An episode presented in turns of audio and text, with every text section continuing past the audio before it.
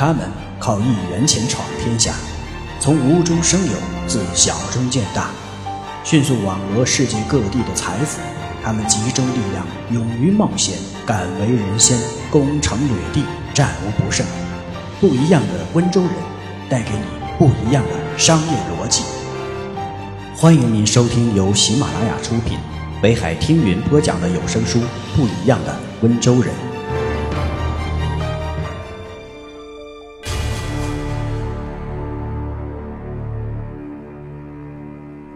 穷人喜欢空谈。温州人用行动说话。温州人不空谈，不幻想，也不怨天尤人。也许是在无意中遵循了“纳于言，敏于事，慎于行”的处事标准。总之，他们要干事业，要赚钱，就是要面对现实，做实实在在的事情。不一样的温州人第五章第一节：生意是做出来的。不一样的思维。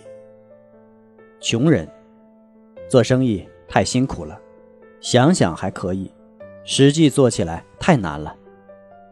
温州人，我们不喜欢空谈，更不喜欢幻想，我们相信生意是做出来的。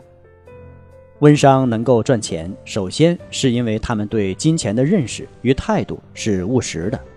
温商不空谈，不幻想，也不怨天尤人。国家投资少。他们就自己集资建设，没有丰富的矿产资源，他们就搞眼镜、打火机、纽扣等东西。科研教育水平低，就开手工或半手工工厂。总之，他们要干事业，就是要挣钱，就是面对现实，干实实在在的事情。难怪有人感叹：温商一碗稀饭也能卖十八万元。温州人王红与丈夫双双下岗后，夫妻俩在家附近摆了一个烟摊儿，起早摸黑的苦干起来。过了几年，他们靠做烟生意积攒起来的钱已有二十多万元。后来因为一个朋友的欺骗，王红借了二十余万元，凑足了五十多万元，进口了一百件香烟，一心准备在春节期间大赚一笔。谁知。不但赔得底儿朝天，还背上了二十多万元的债务，而那个当初介绍他买烟的朋友，此刻早已无影无踪。面对如此打击，伤心欲绝的王红整日以泪洗面，债主们三天两头跑到他家讨债，闹得家里鸡犬不宁。王红夫妇精疲力尽，不禁相对流泪。王红想，现在。唉声叹气也没用，还是想办法从头再来吧。只要我们有一双手，脚踏实地的干，总会有翻身的一天。可拿什么去翻身呢？一分本钱都没有了，就是卖稀饭，也要本钱呢。丈夫叹息着说：“稀饭，这两个字像一盏明灯，一下子照亮了王红混沌的脑海。”我们为什么不可以从卖稀饭开始呢？卖稀饭基本上不需要什么投入，虽然与卖香烟比起来利润极其微薄，但只要有利润，我们就可以做。于是她对丈夫说：“对，我们就卖稀饭，一碗稀饭就算赚几分钱，一角钱，只要量上去了，还是可以赚钱的。”那年春天。王红夫妻俩跑破脚板，磨破嘴皮，才在县城找到了一个只有六平方米的门店。办完各种手续，他们的钱已经花光了。丈夫只好又悄悄回到老家，向自己的亲戚好说歹说借了十五万元钱。稀饭店总算开张了。稀饭的确不好卖，两口子起早贪黑的干，但生意并不见好。开张三个月。就亏本三千多元，面对这一切，王红急得寝食难安。他明白，再这样下去，不但赚不到钱，反而又要增添新债了。王红想明白了，要变才行，不变只有死路一条。现在生活好了，人们对大鱼大肉吃腻了，喝点稀饭爽爽口是一种必要。如果把稀饭当成正餐来吃，就必须改变一些特点。素稀饭肯定不能满足需求，只有推陈出新，改良稀饭品种，推出营养又可口的荤稀饭才行。比如鱼稀饭系列、腊肉稀饭系列、斑鸠稀饭系列、肥肠稀饭系列等等。另外，还可以根据稀饭的特点配置各种各样的菜精，这样就把大餐的饮食特点结合起来了。卖稀饭也就不可能再是微利行业了。于是，王红在当地电视台做了一系列广告，大胆提出改变稀饭传统喝法，把稀饭当成正餐，把稀饭当成营养餐的新餐饮理念。这一招还真灵。许多老人和妇女纷纷赶到王红稀饭大王店，想尝尝鲜儿，瞧个动静。新品稀饭正式营业那天，一大早，夫妇俩熬了五锅不同类型的稀饭，免费给顾客品尝。客人们吃完后，个个赞不绝口，都觉得稀奇，因为他们从来没见过稀饭也可以做出这么多花样来。这样一传十，十传百。没过多久，小店的客人就比原来多了好几倍，并且点名要品尝那些特色稀饭。此后，前来品尝稀饭的客人便络绎不绝，每天的客流量达到了上百人次，营业额有时竟高达两三千元。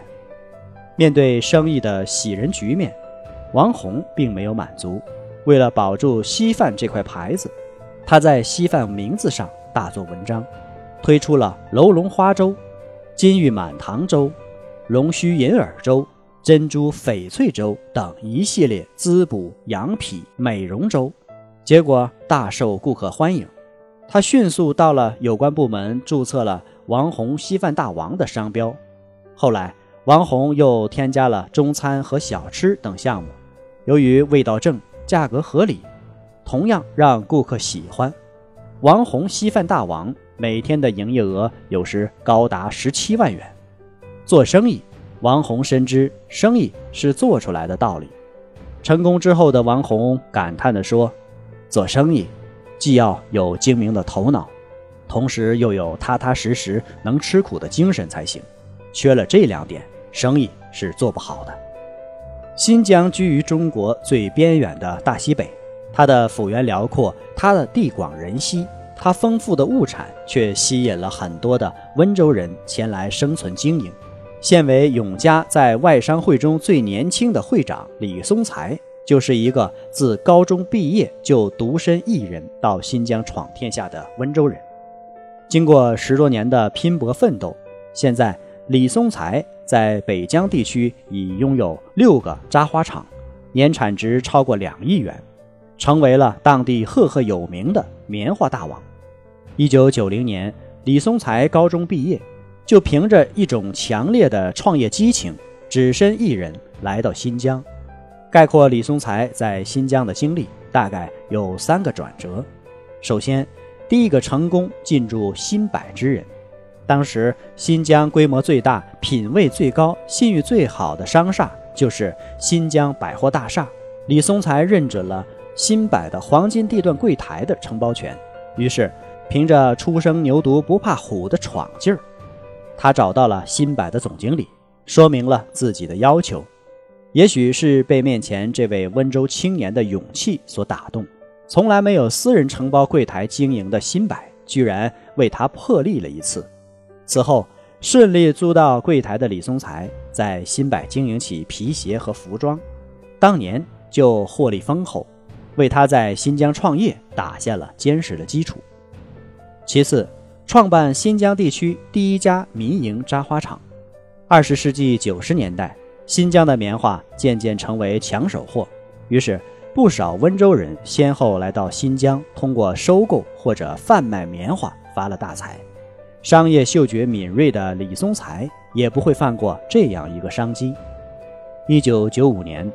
凭借自己几年来在新疆的天时、地利、人和等优势，他率先在新疆盛产棉花的乌苏市头台乡创办第一家民营扎花厂。因为经营得当，又取得了圆满成功。就这样，李松才很快就成为了当地商界的一个显赫人物。最后，历经挫折，最终选定立足棉花，做大做强。其实，很少有人在事业上会一帆风顺，李松才也不例外。从承包柜台到办扎花厂，李松才的事业一步步壮大起来。这时，一心想要做大事的李松才想扩大经营规模，拓宽经营范围。于是，1998年，他卖掉了扎花厂，转向服装品牌连锁经营。也许是求胜心切，李松才的决策有些草率，管理上也存在问题，结果服装经营全面失败，血本无归。此时的李松才开始深刻反思自己的行为。痛定思痛，决定重操旧业，将目标立足在棉花产业上。利用自己在新疆的资源优势，李松才在2001年组建了新疆康瑞棉花产业发展有限公司，杀了一个漂亮的回马枪。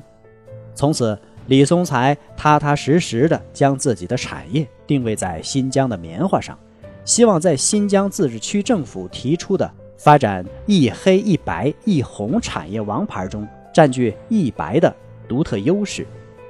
一黑这里边指的是石油，一白指的是棉花，一红指的是西红柿。截止到二零零五年，李松才的康瑞棉花产业发展有限公司已在乌苏、博乐、泾河等县市发展了六家扎花厂，业务遍及整个北疆地区。在今后的发展思路上，李松才说要咬定棉花不放松，要在棉花产业里做大自己的企业。李松才认为，随着人们生活条件的提高，棉花品越来越受到消费者的青睐，加之新疆政府的大力扶持，经营棉花必将拥有辉煌的前景。只要在商品流动的地方，就有温州人，就有温州的市场。所有的成功都是温州人踏踏实实一步一个脚印儿走出来的，就是这种务实苦干的精神，让温州人成了新时代的商业传奇。感谢您的收听，我们下一节再见。